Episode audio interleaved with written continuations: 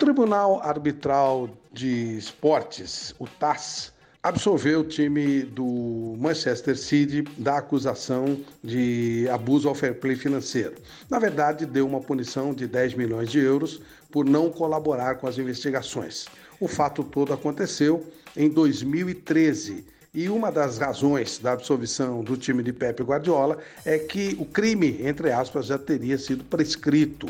Ele foi em 2013 e foi ressuscitado em 2018 através de vazamento de e-mails que um jornal alemão publicou.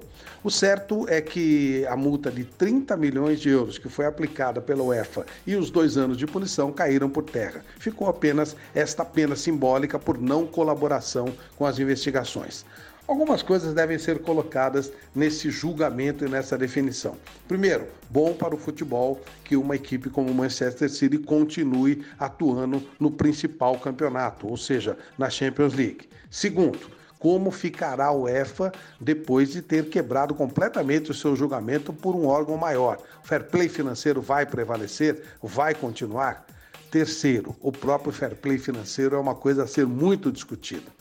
Será realmente que há algum prejuízo maior no futebol quando uma equipe tem um patrocinador maior e esse patrocinador consegue colocar bastante dinheiro?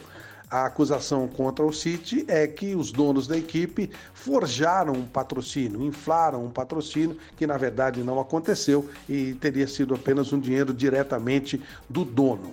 O futebol, o esporte, ele precisa de muito dinheiro para sobrevivência. Eu não chego a ver como uma coisa errada uma equipe ter mais dinheiro do que a outra. Faz parte do esporte faz parte do jogo. Os grandes atletas têm também os seus patrocínios. Há uma diferença entre grandes e pequenos. Isso sempre foi assim desde que o esporte existe. Enfim, a discussão do fair play financeiro está posta, mas a boa notícia é que continuaremos vendo Guardiola e seus grandes jogadores em campo nos dois próximos anos de Champions League.